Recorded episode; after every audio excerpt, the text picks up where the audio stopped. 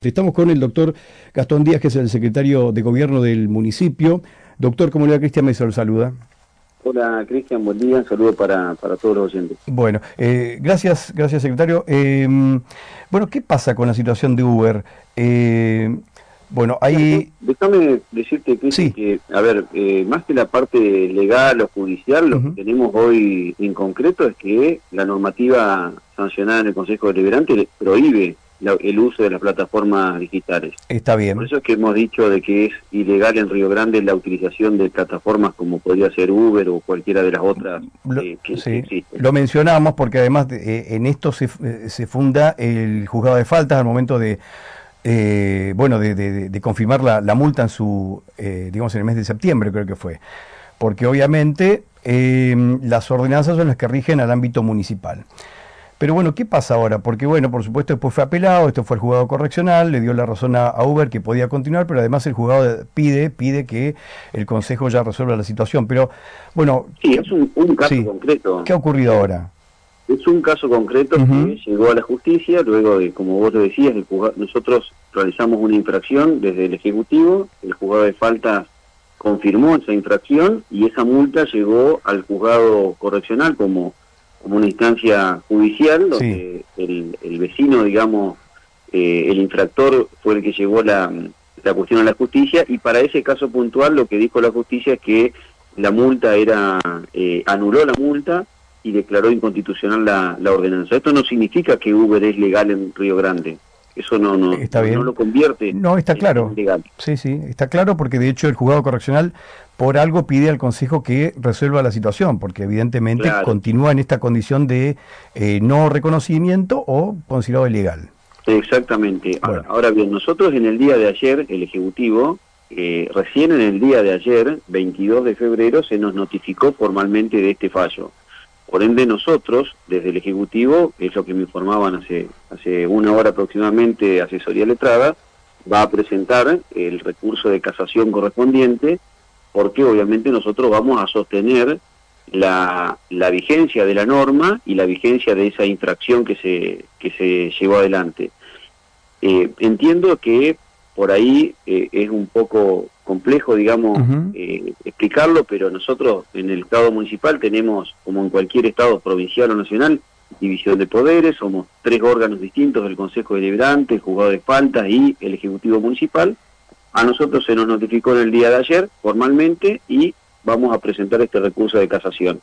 De todas maneras, Cristian, aún, aún así, eh, tenemos que ser claros con, con, los vecinos de la ciudad. Nosotros lo que el debate que, que nos estamos dando, que se está dando, digo, en la comunidad y que y que es el ámbito del Consejo Deliberante donde seguramente se va a llevar a cabo, tiene que ver con ¿Qué, servicio de transporte de pasajeros queremos en la ciudad? Está bien, perdón, eh, a ver, ya vamos a avanzar en eso. Lo, detengo acá un, minuto simplemente porque no me queda claro, porque en su momento remiseros y taxistas señalaban que eh, el municipio eh, iba a apelar ahora. Y ahora hay medios que dan cuenta de que se ha, se ha vencido el momento de apelación y que se considera cosa juzgada. ¿Esto es así o no? ¿Quién tenía que apelar o, o, qué estaba el recurso de casación? ¿Qué, ¿Qué estaba primero acá? Mire, yo no sé de dónde ha tomado la noticia, digamos, eh, el medio al que usted refiere, pero sí le digo de que uno puede apelar, uno puede ir a la justicia cuando está notificado. O sea, ustedes no estaban notificados hasta recién ayer. Exacto, el, Ejecutivo Municipal se notificó en el día de ayer, 22 de febrero. Así que, independientemente de lo que haya hecho el juzgado de faltas o lo que haya hecho el Consejo Deliberante, como órganos o como poderes independientes, nosotros vamos a presentar el recurso de, casación porque queremos sostener la vigencia de esa infracción y, defender la norma. Ahora bien, bueno. Eh, dicho eso, nosotros haremos, obviamente, la parte legal no del municipio, la asesoría letrada. Eh, hecho eso, pues, lo pondremos en conocimiento de, la comunidad, pero tampoco quiero escaparle a la discusión, Cristian. Sí, sí, está No me quiero quedar en la cuestión técnica o legal solamente.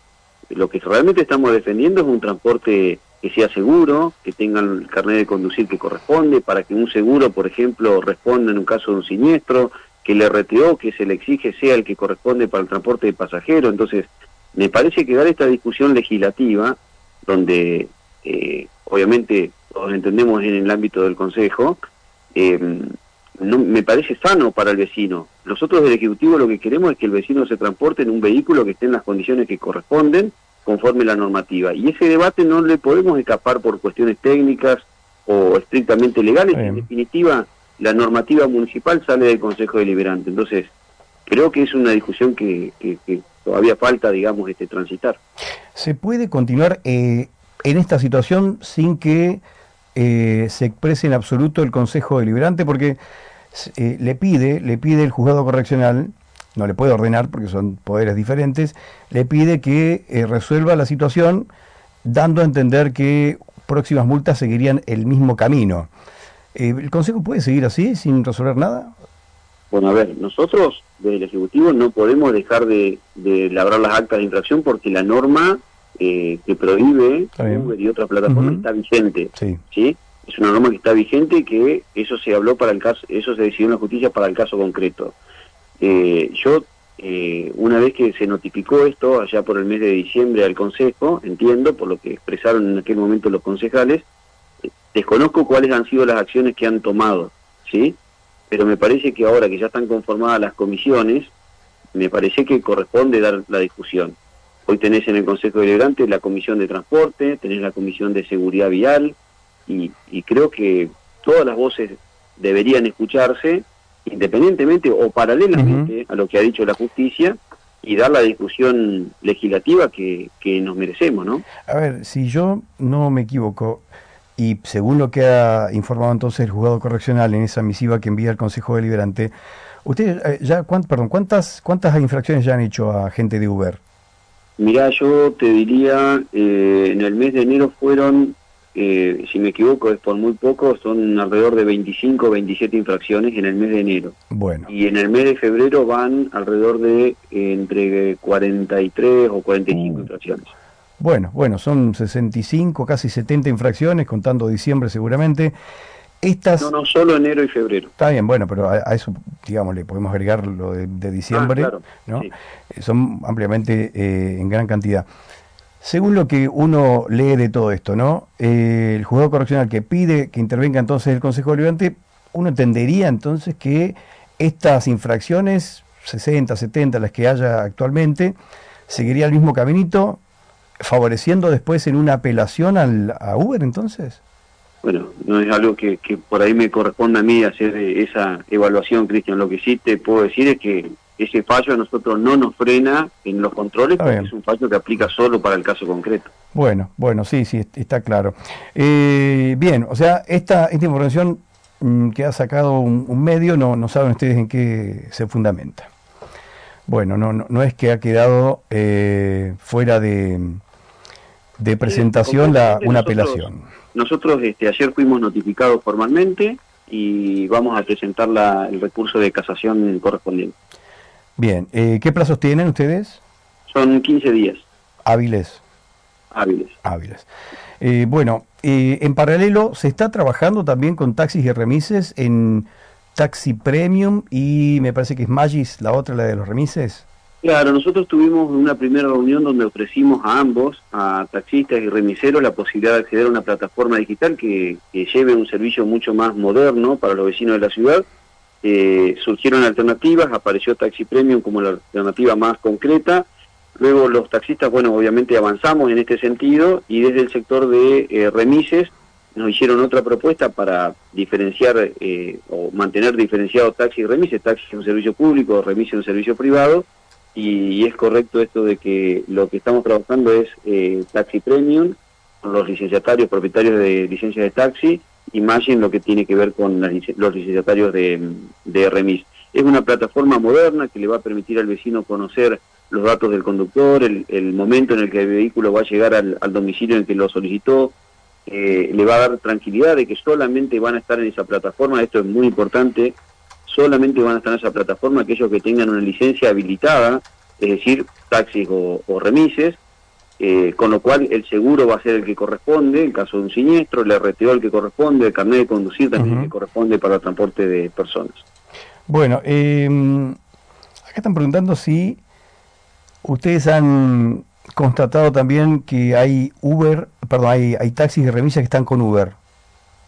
¿Qué pasa? Nosotros no tenemos, ¿no? tenemos ningún caso, al menos de todos estos que te mencioné recién, ninguna infracción eh, que se labró, ningún acta de infracción respondía a alguno, algún servicio habilitado de taxi o de remis.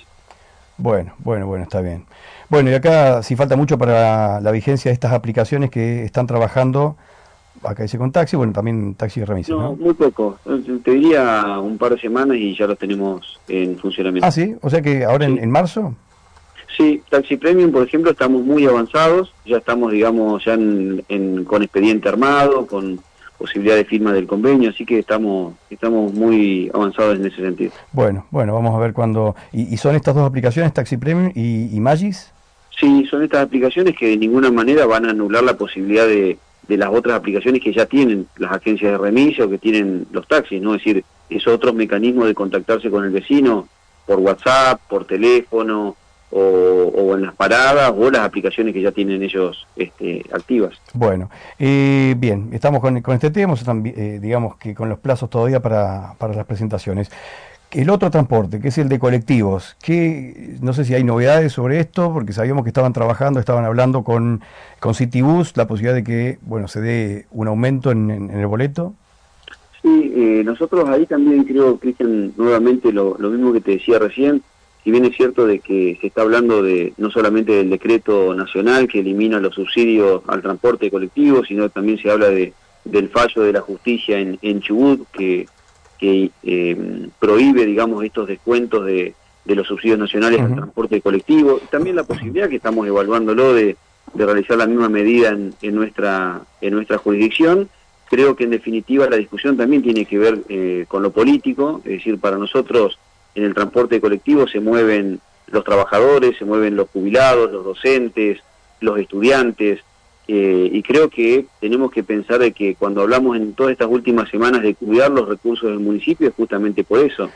Seguramente el panorama va a ser muy complejo en materia de transporte de colectivos, el valor del boleto me refiero, y para nosotros poder seguir sosteniendo un boleto que sea accesible para el, para el vecino, necesitamos de los recursos. perdón, me parece que es la discusión que tenemos que dar. Secretario, eh, vamos a contarle a la gente, porque usted dijo que iban a actuar de forma similar a, la, a lo que ha pasado en Chubut, pero bueno, lo que ha hecho es una presentación judicial el gobierno de Chubut para que se suspenda la eliminación del fondo de subsidio. Eh, la Nación ha, eh, digamos, ha, dado de baja el fondo compensador para el transporte en las provincias y lo que ha hecho es una presentación judicial que ha salido a favor, ¿sí? una medida cautelar que ha salido a favor del gobierno es como pedir la suspensión de lo que se suspendió. ¿Qué, tan, digamos, e, esto, esto a lo que van a apelar ustedes? Claro, a ver, nosotros estamos analizando la posibilidad de hacerlo también en nuestra jurisdicción. ¿Por qué? Porque cuando a nivel nacional se discutió el presupuesto nacional, se tuvo en cuenta de que este, estos fondos nacionales iban a llegar a las provincias y a los municipios. Digo eso porque en algunas, en algunas jurisdicciones es el Estado provincial el que da el servicio de colectivo y en otros lugares, como en Río Grande, el procedente del municipio. Es decir, que esa previsión de tener ese recurso es una previsión que tiene rango de ley. Ahora, eh, la discusión tiene que ver con, ¿es razonable que por decreto se deje sin efecto un recurso que ya se tenía previsto legalmente? A partir de ahí, eh, pensemos de que si se tocan esos recursos nacionales, y si no llegan esos recursos nacionales, se va a producir un, de, un desfasaje entre la estructura de, de costos y la estructura de recursos para afrontar el servicio. Y eso o impacta en el subsidio municipal o va directamente al, a la tarifa del boleto, ¿no? bueno, esa es la discusión que, se está dando y es la que nosotros vamos a defender de que se continúen enviando los recursos nacionales y en su defecto dar la discusión de cuidar los recursos municipales para poder ayudar al vecino a pagar un boleto lo más razonable posible. ¿no? Bueno, porque en Ushuaia, por ejemplo, se da el caso de que iría, hasta el momento, no todavía no sin, sin certeza en el valor, a más de 800 pesos el pasaje, pero se mantendrían algunas eh, algunas excepciones, en este caso valor de, de, lo, para los escolares, eh, excepciones también para, para jubilados y demás. Esto también se mantendría, pero esto también implica que esto esté solventado por el municipio. Claro, usted piense que ahí tiene que diferenciar lo que son los atributos nacionales, que es donde la nación acompaña, por ejemplo, los veteranos de guerra o los trabajadores del servicio doméstico o las personas con, con alguna discapacidad o un acompañante, donde por atributo nacional eh, Nación lo que hace es acompañar con el 55% del boleto. Que por ahora eso no ha sido eliminado por parte de Nación. Ah, bueno. Los atributos sociales nacionales. Por ahora no hay ninguna información que diga de que esos atributos se van a, se van a cortar. Y por otro lado tiene los boletos que están acompañados, subsidiados por el municipio. Eh, a través de ordenanza, usted tiene, por ejemplo, lo que es el boleto estudiantil. El boleto estudiantil eh, hoy lo soporta eh, en un 100% del municipio, pues es un boleto gratuito para el, para el vecino. Entonces, vuelvo a lo mismo. Si queremos continuar con un boleto gratuito para los estudiantes, en cumplimiento de la ordenanza vigente, cuidemos los recursos porque necesitamos los recursos municipales para poder sostener, por ejemplo, la gratuidad del boleto de, colectivo en los estudiantes. Está bien. Bueno, bueno, entonces, bueno, por esto, por lo que usted dice, entonces es importante tener eh, a, su nombre la tarjeta SUBE, porque algunos quizás no, no la tienen en esta condición. Sí, no hay que hay que tener en cuenta que cuando Nación habló de registrar la tarjeta SUBE se refiere a otro atributo nacional que solo aplica para el AMBA, para Capital Federal y Provincia de Buenos Aires pero en, Río Grande los que quieran acceder a los atributos sociales como los que te mencionaba recién tienen que registrar su tarjeta SUBE. Bueno, pero también dijo que hay algunos atributos que el gobierno nacional sí eh, continúa respaldando. Sí, ¿Eh? yo creo que, mira, hasta ahora no hay ninguna información de que los quite. No, no ha circulado, solo Nación ha hablado de los subsidios nacionales, no, no ha hablado de la quita de los atributos sociales nacionales. Así que entiendo que por ahora esos continúan. Bueno, estos son jubilados, eh, personas con discapacidad. Oncológicos, eh, servicio doméstico, veteranos. Bueno, estos son los que hasta el momento son reconocidos por Nación, que no se ha anunciado una baja. Sí. Bueno, por eso tiene que tener uno la sube registrada por si está justamente dentro de este, de este sector. Y los estudiantes también, porque ahí el municipio sí también aplica y confirma entonces usted, sea como termine el precio, se va a continuar con estos beneficios. Exacto, por eso la defensa de los recursos, el cuidado de los recursos del municipio.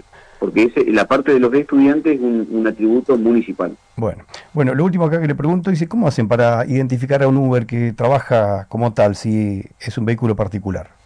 No, los inspectores, créanme que eh, conocen, digamos, porque están en, están en la calle, conocen eh, y lo ven y los observan. Eh, yo no digo, y lo he hecho en muchas oportunidades, Cristian, yo no digo de que eh, sea una cuestión que solo haya que tratarla desde el control y que los inspectores tengan la posibilidad de frenar eh, este tipo de plataformas digitales. Creo que es un trabajo conjunto entre, entre muchos, ¿no? Incluso del sector de taxis y de remises, pero, pero no, no me parece que haya que escaparle a la discusión y llevarlo solo al plano de, del control y de las infracciones. Hay que dar la discusión de qué tipo de transporte queremos en nuestra ciudad y por eso recurro nuevamente a, a, discutamos esto, debatamos esto en el órgano que corresponde, queremos un servicio de transporte de pasajeros, sobre todo que brinde seguridad al vecino que decide transportarse por ese medio. Bueno, bueno, estamos llegando al final. Lo último, muy cortito, le pregunto, ¿se ha terminado la, presentación estos cinco días para la, exhibición de los 40 eh, patentes de remis y 40 de taxi? Y ahora viene etapa de impugnación a partir del lunes. Sí, yo lo que ahí eh, pido, Cristian, es eh, que nos acompañe como, como medio ¿no? A, difundir este derecho que tiene cualquier vecino de hacer cualquier tipo de observación o impugnación. El otro día escuchaba una entrevista que le hacías al director de transporte municipal, que lo dijo este, claramente, eh, la presentación es una presentación simple, nosotros luego evaluamos, obviamente que se puede aportar pruebas, eso ayuda a poder de, despejar cualquier tipo de duda, pero pero es importante que los vecinos conozcan y sepan de que tienen eh, plazo hasta el día martes próximo para presentar cualquier tipo de observación. Las planillas creo que las han publicado ustedes en el medio, han salido en los diarios, se han publicado en las oficinas municipales. Eh, te las podría enviar incluso nuevamente si, si, si te parece, en formato PDF para que circule y que cualquiera pueda hacer la observación que considere. Está bien. Bueno, eh, bien, eh, doctor Díaz, muchas gracias, muy amable por este tiempo. ¿eh? No, por favor, un saludo nuevamente para la audiencia. Gracias, hasta luego. El secretario de Gobierno, el doctor Gastón Díaz, que hablaba con nosotros,